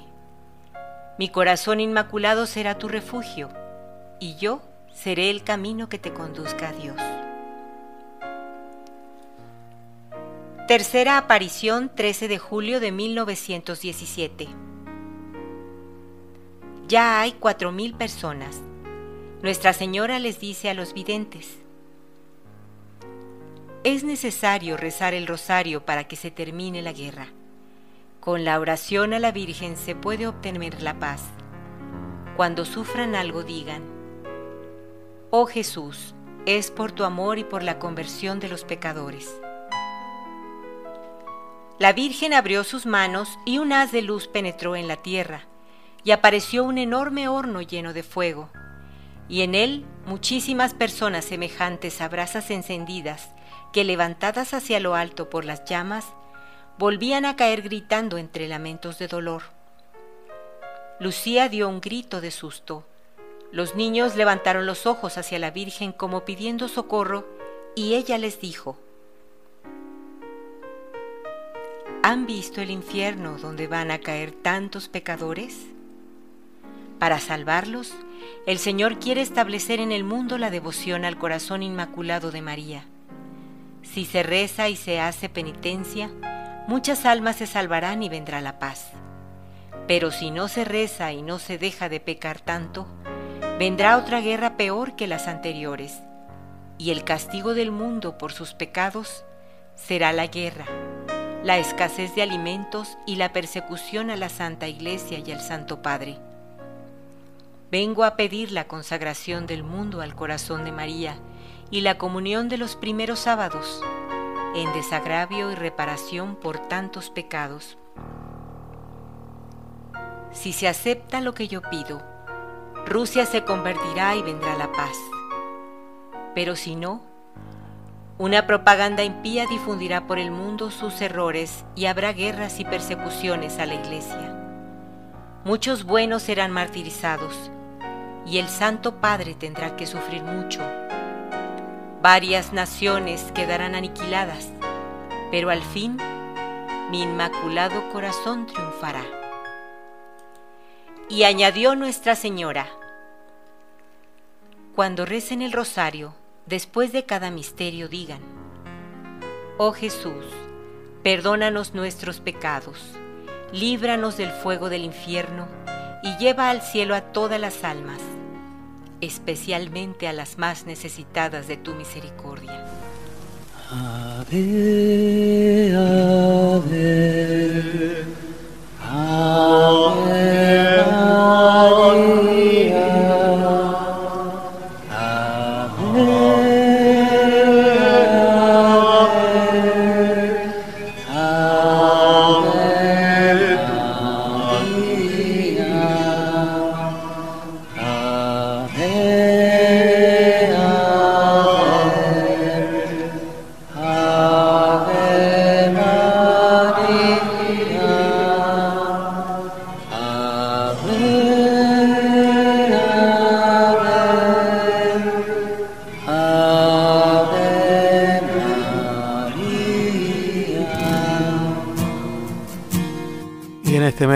se consagra a la Virgen María, bueno, muchas fiestas hay en todo el mundo. Y esta historia de los pastorcillos de Fátima, tan fuerte, con varios milagros, digo, hoy estamos abiertos a los milagros, estamos abiertos a recibir el milagro cotidiano de la vida misma, del despertar de cada día. Siempre es un milagro. A ver si con tanta tecnología, que también es un milagro, porque es la inteligencia de los seres humanos puestas al servicio de los demás para facilitarnos la vida a todos, a ver si en esta trampa enorme de quedar atrapados en algunos aparatos tecnológicos, creemos que eso es el Todopoderoso, creemos que eso es el máximo al que puede aspirar un ser humano. No perder la humanidad es fundamental en estos días de zozobra, donde hay guerras, donde evidentemente no nos dimos cuenta de cuál era el camino, y el único camino es el del amor. Por eso yo quería traer también en este día, no dejar de nombrarla, a la Virgen María. Ella que conoce de dolores, que conoce de sufrimientos, que conoce nuestros corazones.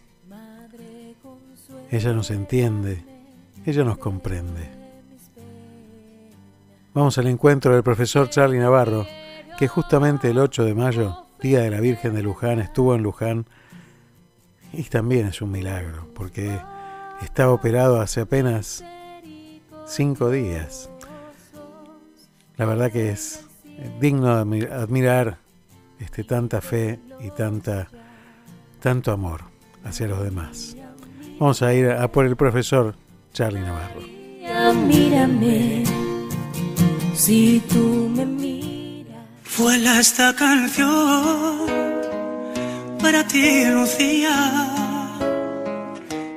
Más bella historia de amor que tuve y tendré es una carta de amor que se lleva el viento pintado en mi voz. A ninguna parte, a ningún buzo. No hay nada más bello que lo que nunca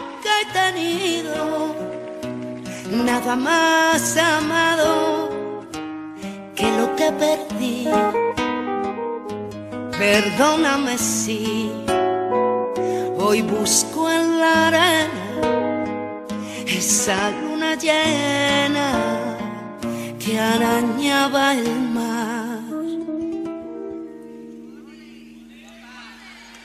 Si alguna vez fui nave de paso, olvidé todo para anidarte aquí en mis brazos. Si alguna vez fui bello y fui bueno, fue enredado en tu cuello y en tus senos. Oh, oh,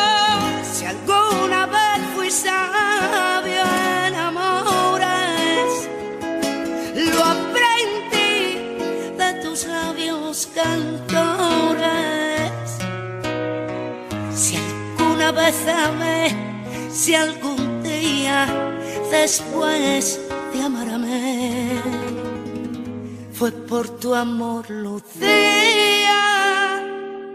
Lucía.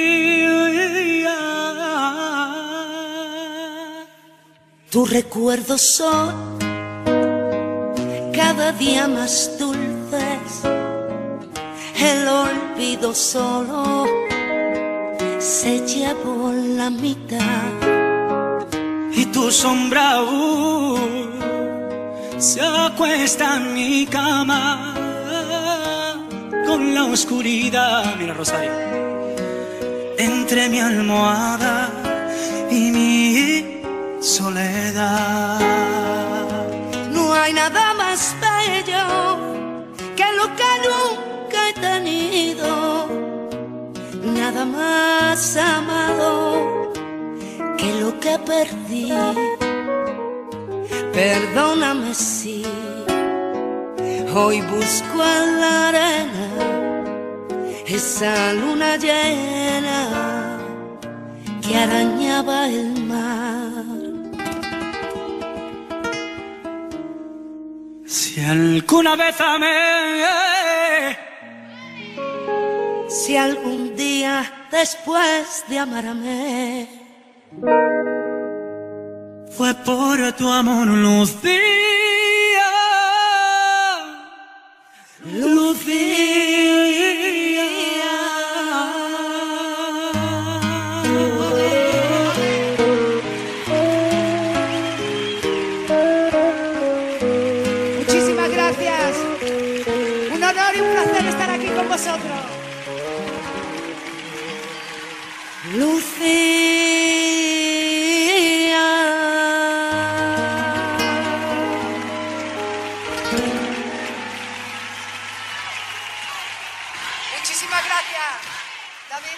Y ya entramos en contacto con el profesor Charlie Navarro, que nos va a contar justamente sobre este tema de la tecnología, la humanización o deshumanización de esa tecnología. Bueno, de eso vamos a estar hablando con él esta mañana. Buenos días, profesor, ¿cómo le va? ¿Cómo andan? ¿Bien? Muy bien, muy bien. La Qué alegría escucharlos. Un placer eh, tenerlo por aquí. Sé que se fue a Luján. Cuénteme. Ahí hablamos del milagro también, ¿no? 13 de mayo, día de Fátima. Bueno, pero usted el 8 de mayo se fue a Luján. Cuénteme. No, yo me fui el 8. Por eso, por eso. Me fui el 8 de eh, mayo, el día de la Virgen de Luján. Y estuve en la misa, eh, había, que ir a, había que ir a dar gracias. Y creo que uno tiene que ser muy, muy agradecido de todo lo que tiene, de todo lo que es y de todo lo que uno puede llegar a hacer gracias a, a ella, gracias a, Dios, que, que me despierta cada mañana y me dice, che, levántate que tenés que laburar, que tenés que laburar para mí. Qué bueno. Y, y- y- y en eso estoy. Qué maravilla, ¿no? Qué maravilla la tecnología y qué maravilla, qué milagro. También, a veces nosotros esperamos los milagros como cosas extraordinarias y sin embargo son todos los días esos milagros, ¿no? Esto que vos decías, despertarse a la mañana ya es un milagro, ¿no? Eh, y empezar de nuevo, empezar otra vez. Es renovar el plazo fijo de los talentos que Él nos da Claro. y nos dice que nos da para que cuidemos, para que dupliquemos, tripliquemos o quintupliquemos y podamos hacer de eso una una, una ofrenda hacia él. Creo que es tanto lo que uno recibe hasta cuando eh, cuando hasta en las épocas de, de, penurias o de que uno no le va tan bien o hasta en esas mismas épocas uno recibe muchísimo más de lo que de lo que tendría que recibir porque si vos te pones a pensar que vos te levantás y tenés todo lo que tenías el día anterior y tenés la ducha caliente y tenés el plato el café caliente y tenés el, el trabajo y tenés la posibilidad de hacer lo que te gusta y tenés la mujer que amás al lado o a tantos kilómetros, ¿qué más puedes pedir? Sí, la verdad que, eh, digo yo, hoy el milagro está oculto, ¿no? Hoy como, se, como que se oculta, como que, bueno, nadie le da importancia y pasamos de largo por los milagros cotidianos que, que suelen ser lo más importante de nuestras vidas, ¿no? Y, y en ese pensamiento decía, ¿a dónde va nuestra sociedad? Pensaba hacia dónde estamos yendo como sociedad donde la tecnología es el nuevo Dios y donde nosotros ponemos allí todas nuestras expectativas. Fíjate hasta qué punto que uno no puede llegar de una punta a la otra de algún lugar sin usar un GPS, ¿no? Eh, digo, ¿cómo, ¿cómo dependemos hoy de esa tecnología y cómo endiosamos esa tecnología que nos aparta de las pequeñas cosas de todos los días? A mí me, me, me enseñaron que para conocer Roma hay que perderse, ¿no? Claro, Qué contradicción, ¿no? sí. Sí, sí, sí, sí. Entonces, eh, que para a, a comunicarse con Aldo Barone hay que marcar el teléfono tal, tal y tal, y yo agarro, todavía, yo to- todavía soy de la... ah, Yo, yo soy un arcaico, ¿no? Por No, supuesto. No me diga que va a marcar los discos, los discos, ¿no? Pero No, no, no, no, no tengo un teléfono de esos, pero eh, creo que es, es lindo también eh, usar la tecnología de otra época para recordar y para añorar también eso, esa época en la cual había olor a comida en las casas, la gente cocinaba. Era otra la tecnología que existía, había tecnología igual, ¿eh? sí, claro, sí, sí. porque por- porque tecnología, según las definiciones que he encontrado, es eh, la- el resultado de relacionar la técnica con la ciencia, Absolutamente. con una estructura económica y, y social y cultural a fin de, de solucionar problemas concretos. Totalmente. Entonces, con, con esa idea, eh, de acuerdo a la época, se, van solucionando los problemas. O no, o se siguen con la misma tesitura que teníamos hasta ese momento.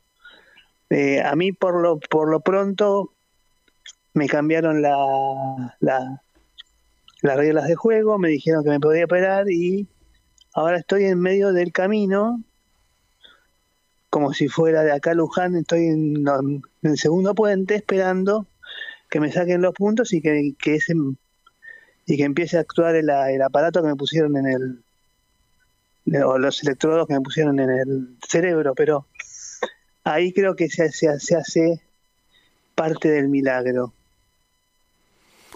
Parte del milagro lo pone Dios, parte del milagro lo pone la ciencia, los, parte del milagro lo pone el hombre, parte del milagro lo pone uno que pone el cuerpo, parte del milagro es un conjunto.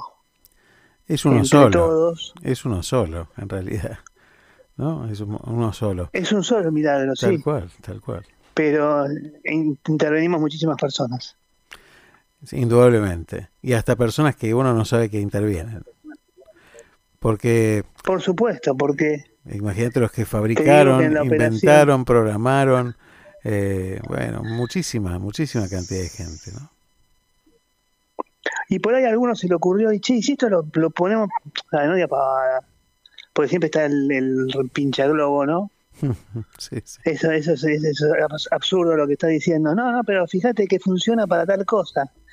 Y, y ¡pum! salió.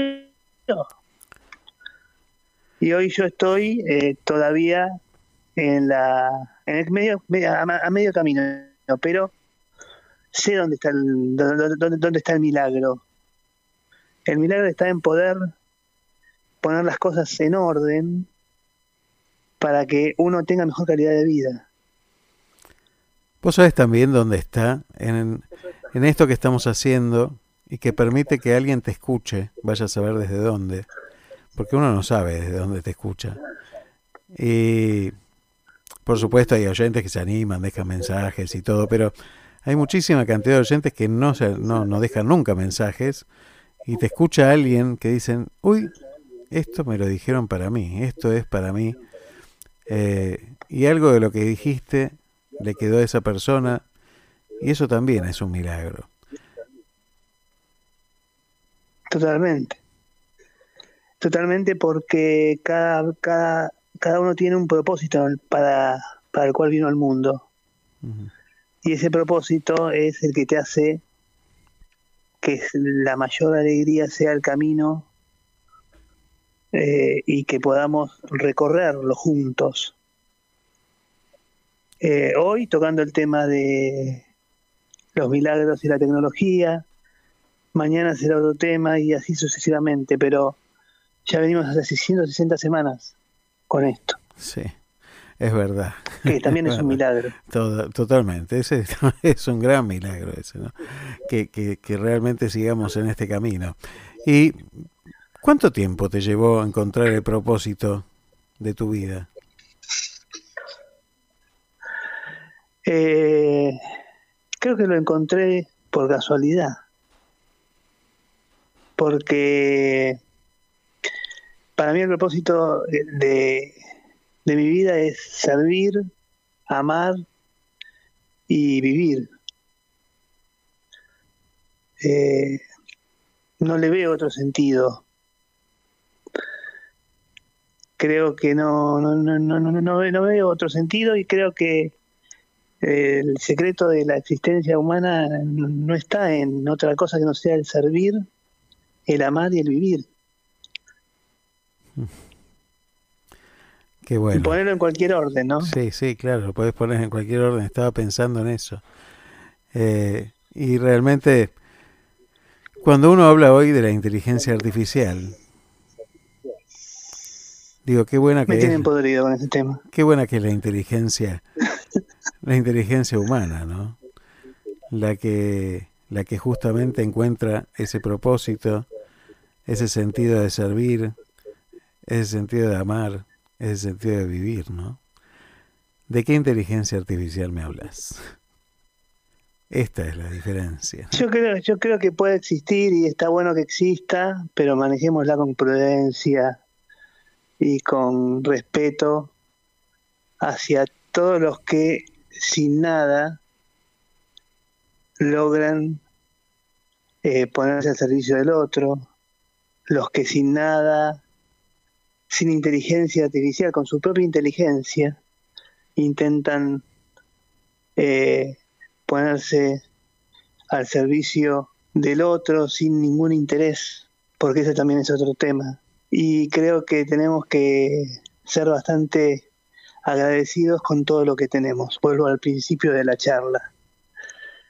Porque si uno tiene un propósito en la vida que eh, está pensado en el otro, ya con vivir y dedicarse a eso, yo canto bingo, línea y sigamos jugando. Venga otro cartón. Mira, cuando pensaba en lo que me dijiste antes y en lo que me decís ahora, pone el más negro de los horizontes, si querés, eh, y que la inteligencia artificial, como, como decía recién el, el profesor, este, aquel Skynet de, Terminator que domine el mundo y que controle a los seres humanos, pone así un, futuro caótico, siempre la humanidad va a atender a esas tres cosas que vos dijiste como tu propósito. Porque como dijiste, no hay otra cosa. Servir, amar, vivir. En el orden que quieras. Hacer el bien es como vestir, como vestir el alma de fiesta. En todos los casos es más bendecido quien da que quien recibe. Así pues nuestra, nuestra vida se basa también en el bienestar de los demás. ¿Qué más decir después de eso? ¿Qué más después de eso? Nada más. Gracias, Charlie. Gracias por estar cada sábado con nosotros. Y no te olvides que nadie es tan pobre que no tenga nada para dar, ni nadie es tan rico que no tenga nada para recibir. Gracias, Charlie. Gracias por tanto. Se te extraña mucho. Yo también te quiero mucho. Gracias, Charlie. Abrazo grande. Abrazo enorme.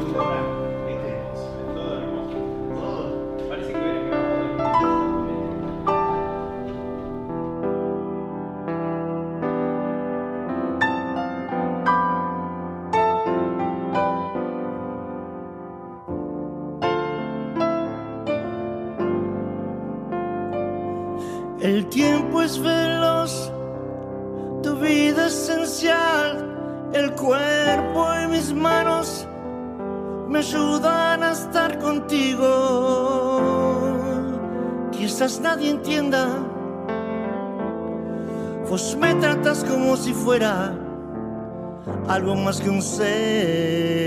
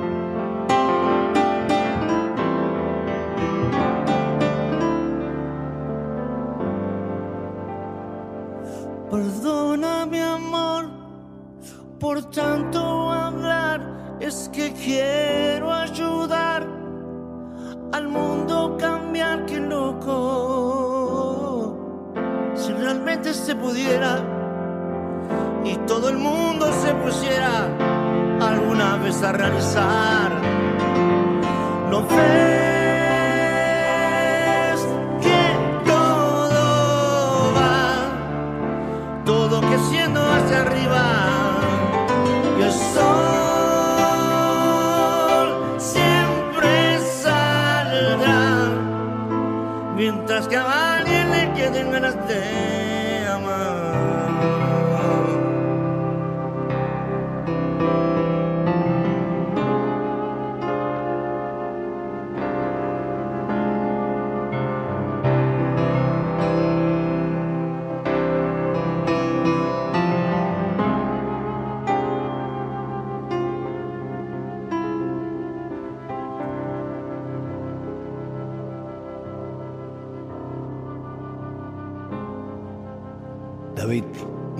Va todo creciendo hacia arriba?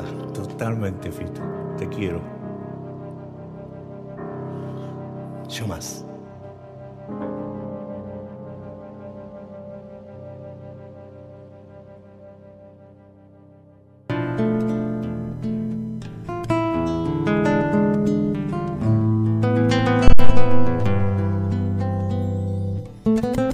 Y a veces se hace difícil seguir con el programa después de, de escuchar a, a Charlie.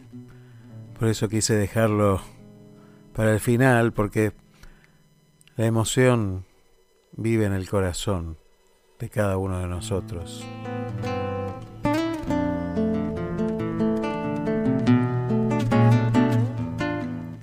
Inteligencia emocional, inteligencia artificial, inteligencia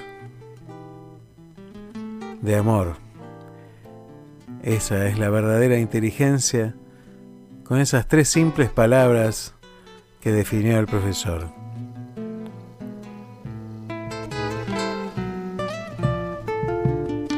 No hay más que eso. ¿Qué otro propósito puede uno encontrar en esta vida?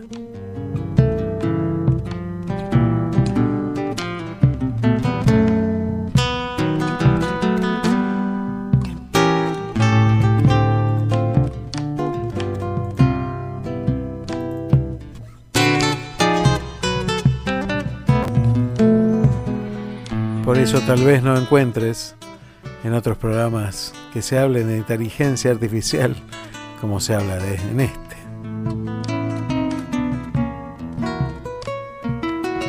Aquí sigue siendo lo importante. Tenemos una misión, cada uno de nosotros, que tenemos que cumplir en donde sea.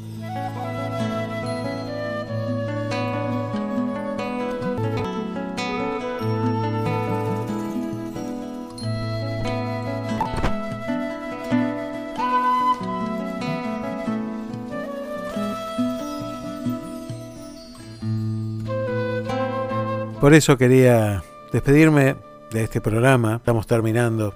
Al que yo agradezco a cada uno de ustedes estado. Gracias por los mensajes, la cantidad de mensajes que me mandan cada sábado. Gracias por las reproducciones también después en Spotify, en YouTube.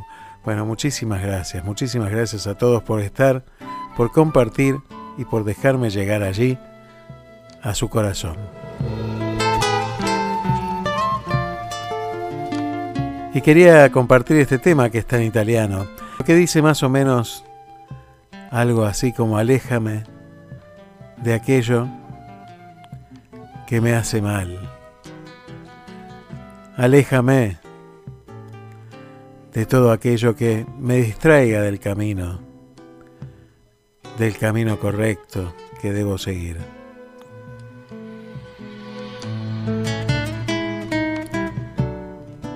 Quiero enviar un gran saludo a todos los que están allí del otro lado, escuchando atentamente.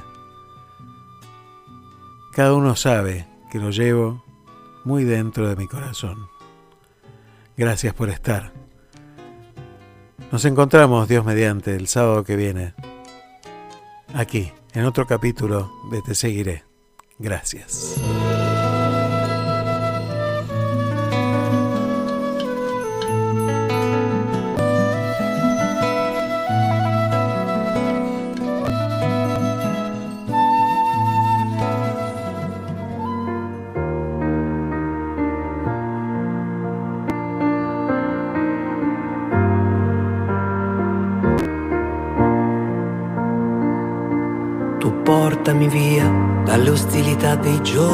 Verranno, dai riflessi del passato perché torneranno, dai sospiri lunghi per tradire il panico che provoca l'ipocondria. Tu portami via dalla convinzione di non essere abbastanza forte quando cado contro un mostro più grande di me, consapevole che a volte basta prendere la vita così com'è, così com'è, imprevedibile. Portami via dai momenti, da questi anni invadenti, da ogni angolo di tempo dove io non trovo più energia. Amore mio, portami via.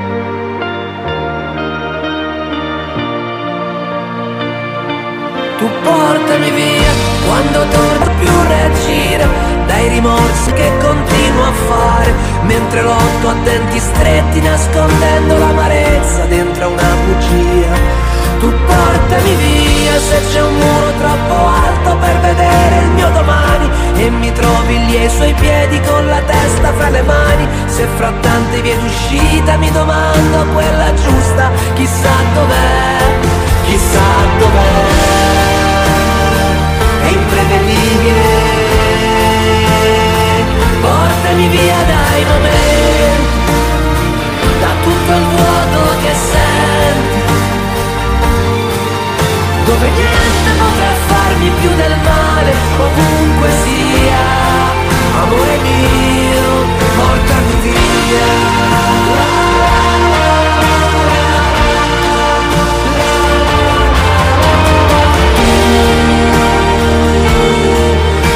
Comprendere questo silenzio che determina